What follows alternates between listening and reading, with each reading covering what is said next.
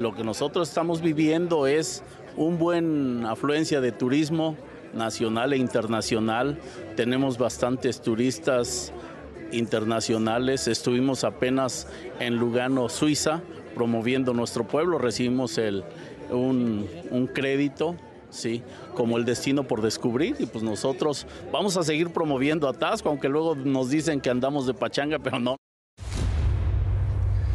Pero no. Bueno, hace una semana esto respondía el alcalde de Tasco, Mario Figueroa, tras ser cuestionado por la parálisis que se vivía en ese momento en esa ciudad a consecuencia de las extorsiones del crimen organizado, transportistas y comerciantes. Crisis que tomó por sorpresa al alcalde justo cuando andaba de viaje por Europa en ferias y reuniones de promoción turística, en ese momento particular en Madrid.